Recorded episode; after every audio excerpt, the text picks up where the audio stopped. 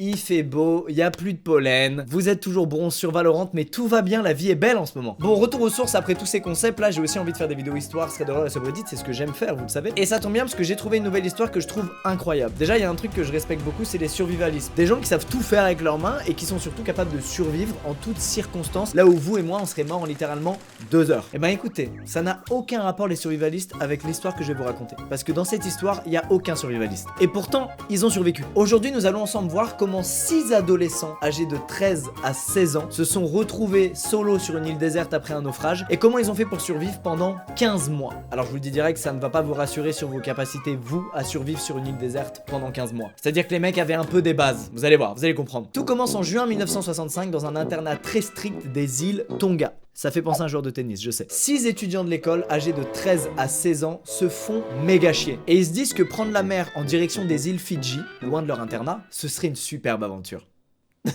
Pourquoi je rigole Parce que pour atteindre les îles Fidji, de là où ils sont, ça voudrait dire qu'ils doivent traverser 800 km d'océan. Ce qui me semble être une tâche très complexe pour 6 adolescents. Après, peut-être que je juge un peu vite. En tout cas, eux, ils s'attachent à ce projet, à tel point que ça se fait savoir un peu dans l'internat. Il y a des rumeurs dans les couloirs, et les gens, en apprenant la news, tapent une énorme barre. Ce qui est relativement compréhensible quand on sait qu'aucun des 6 ados n'a de bateau. Mais les garçons sont pleins de ressources. Ils décident d'utiliser leurs skills et de fabriquer leur propre bateau. Ils en volent un, un mec qu'ils aiment pas, dans le village. Voilà. En plus, le mec, c'est son outil de travail, c'est un pêcheur qui s'appelle Uila. Pas cool. En tout cas, maintenant, ils ont un bateau, donc le projet est réalisable. Par contre, c'est un bateau qui n'a pas de moteur. Ce qui veut dire qu'ils vont devoir étudier les courants, le vent, comment naviguer avec une voile en fait. Mais nos six amis sont sérieux, vous l'avez compris, et c'est pas du tout ce qu'ils vont faire. Ils en ont rien à foutre, ils pensent qu'ils vont se débrouiller. En revanche, ils prévoient un petit équipement pour la traversée, à savoir des bananes, des noix de coco et un réchaud. Hop, ils mettent ça sur le bateau et c'est parti pour 800 km de traversée. J'ai jamais vu des ados qu'on avait autant rien à foutre de survivre. Faut savoir que le mec le plus chaud du groupe en navigation, il s'appelle David et tout ce qu'il sait faire, c'est tenir le gouvernail. い。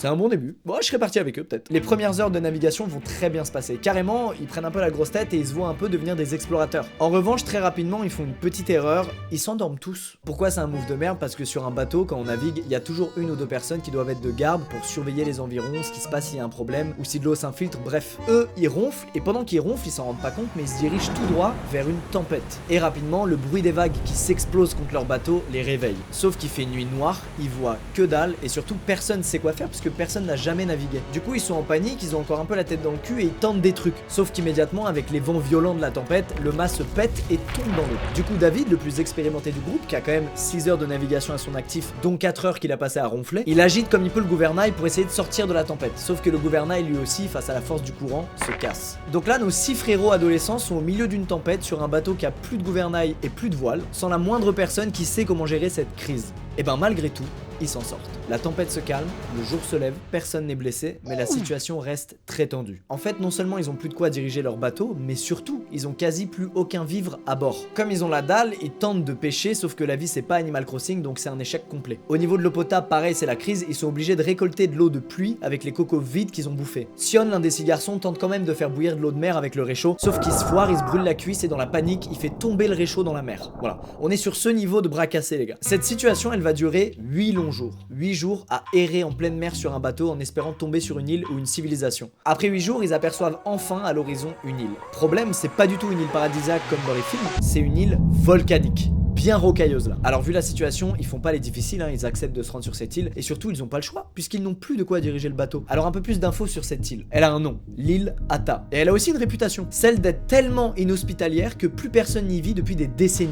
C'est pas une blague, c'est la pire île sur laquelle ils pouvaient tomber. Le bateau des six garçons atteint enfin l'île et il se fracasse contre des rochers le long des côtes. Vous vous en doutez, le choc est méga violent, à tel point que tous les garçons sont couverts de bleu et de coupures. Nouveau problème immédiatement, l'endroit où ils atterrissent est une partie de l'île coupée du reste. Et en plus, pour quitter cette partie de l'île, ils sont baisés parce qu'elle est entourée de falaises infranchissables. Ils ont pas de chance, mais quand même ils perdent pas espoir et ils décident de se faire un abri dans une espèce de grotte. Et enfin une bonne nouvelle, ils trouvent de la nourriture, qu'est-ce que c'est? Des petites tortues. Et ils ont aussi l'idée d'aller chasser des oiseaux parce qu'il y a plein de nids d'oiseaux dans le creux des falaises. Alors ils ont de la nourriture, en revanche ils ont pas de quoi la cuire puisqu'ils ont plus le réchaud qui est tombé au milieu de l'océan. Du coup au repas pour le début de leur voyage c'est carpaccio de tortue et en guise de boisson ils boivent du sang de mouette. Alors rassurez-vous quand même, cette situation de merde ne va pas durer longtemps.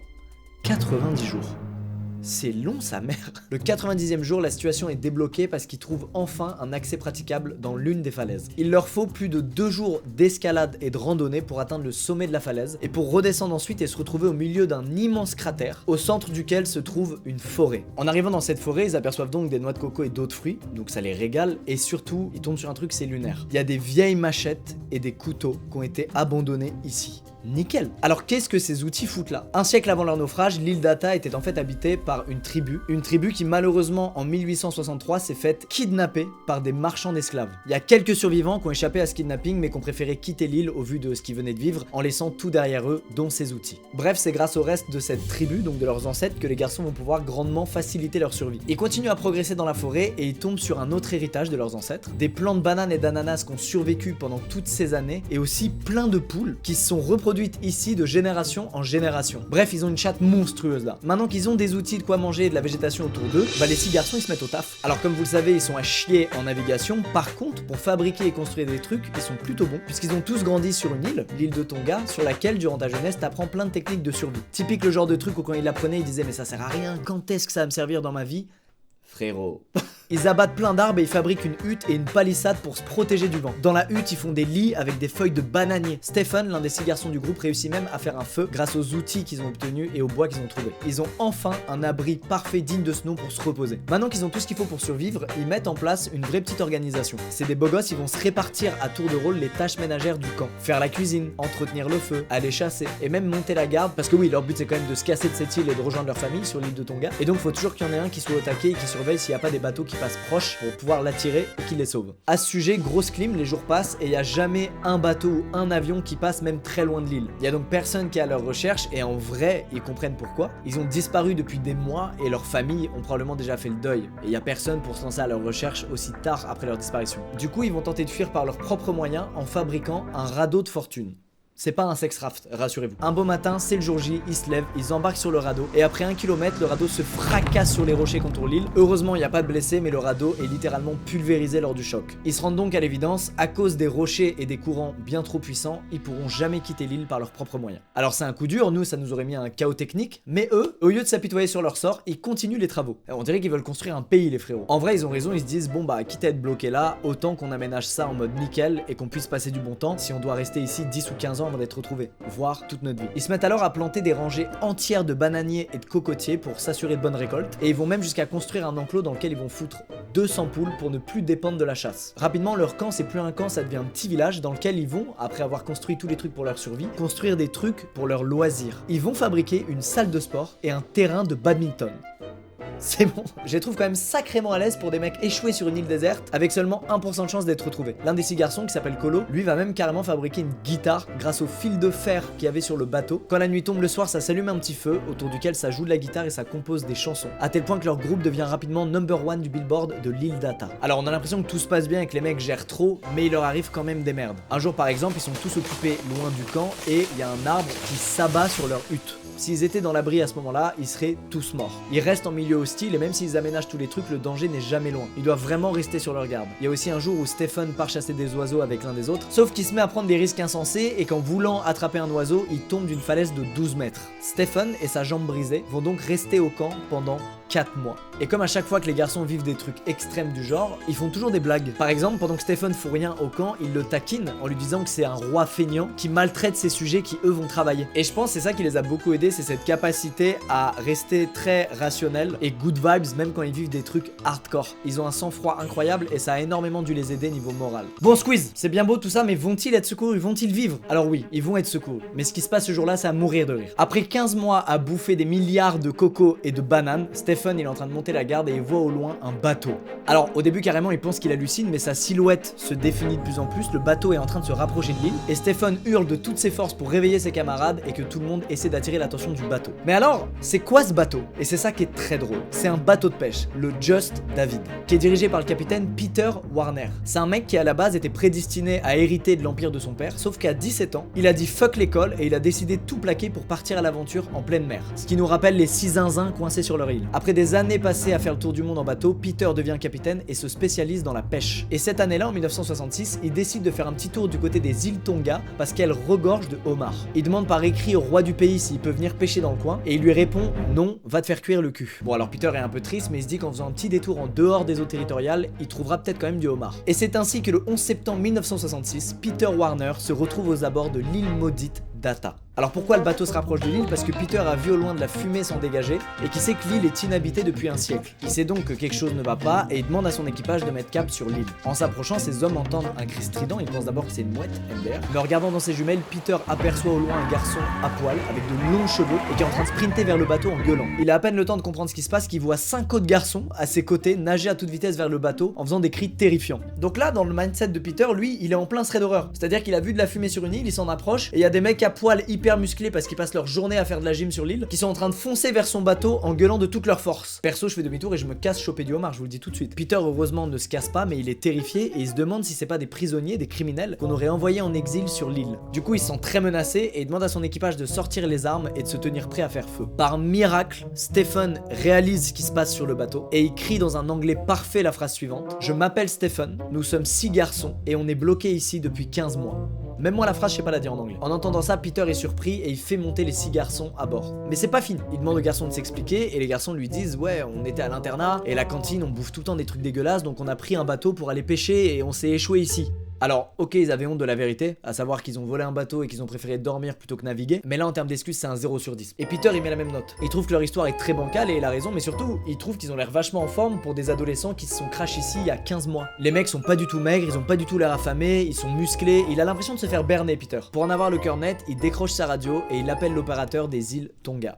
Et devinez quoi? Le mec chiale. Il lui annonce qu'il vient en fait de retrouver six garçons que tout le monde croyait morts et que c'est un putain de miracle. Immédiatement, l'équipage lâche les armes et se précipite vers les garçons pour leur donner à manger et à boire, puis met le cap sur les îles Tonga. Après une traversée de 160 km, le bateau de Peter ramène enfin les garçons chez eux, 15 mois après leur disparition. Ils sont immédiatement pris en charge par un médecin qui est époustouflé de les retrouver dans une condition physique aussi bonne. Carrément, quand les garçons lui annoncent que Stephen s'était brisé la jambe et qu'il a rien pu faire pendant 4 mois, le médecin il y croit pas. Il pense que c'est des gros mythos en plus d'être fou. Tous les habitants de l'île entendent parler du retour des garçons et ils se rassemblent tous pour célébrer ça. Tout le monde est prêt à se mettre une gigamine, mais après plusieurs heures d'attente, les garçons ne sont toujours pas à la fête.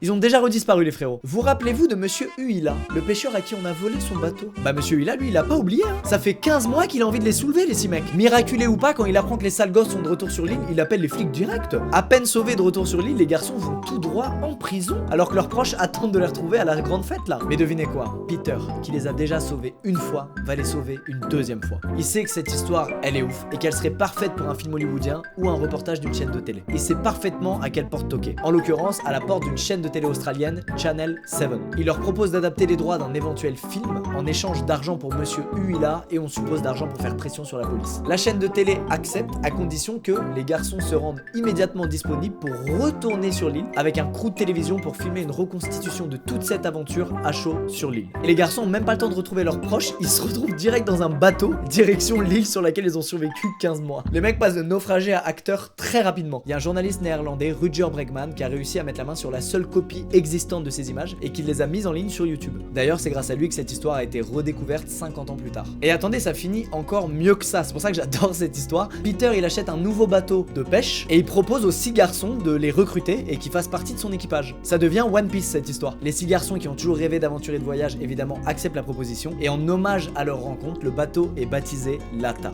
Je vais verser une larme, putain. Et attendez, il reste une toute dernière anecdote qui est la cerise sur le gâteau. Quelques années plus tard, après ces événements, en 1974, Lata pêche en Tasmanie. À bord, il y a évidemment le capitaine, Peter, notre héros à tous, mais il y a aussi Mano, l'un des garçons des six survivants qui travaille toujours pour lui. Ce soir-là, Mano est de garde et il aperçoit au loin un signal lumineux, celui de quatre naufragés échoués sur des récifs qui tentent d'attirer son attention avec un miroir. Et ben ce jour-là, Mano les sauve. Il les sauve sur un bateau qui commémore son propre sauvetage. On dirait un film. Bref, c'est la fin de cette histoire que je trouve incroyable. Ces mecs qui fuient leur quotidien et qui font une méga connerie par passion pour l'aventure et l'exploration. Ils se font sauver par un mec qui lui-même a tout plaqué, tout renié par passion pour l'aventure et l'exploration. Et ils finissent par tous les sept bosser ensemble. Je trouve ça incroyable. Sans compter le fait d'avoir été indirectement sauvés par leurs ancêtres qui avaient laissé des outils sur l'île. C'est fou. Leur destin, on dirait que tout était écrit. Sachez que Peter et Mano sont restés amis jusqu'à la fin de la vie de Peter qui malheureusement est décédé en 2021. Il est mort à 90 ans d'un accident de bateau en faisant ce qu'il aimait plus que tout,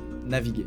Merci d'avoir regardé la vidéo, j'espère que l'histoire vous a plu, je la trouve superbe, elle m'a mis de très bonne humeur, j'espère que vous aussi. On se retrouve pour d'autres histoires, d'autres concepts, d'autres trucs très bientôt. Bisous les squeezos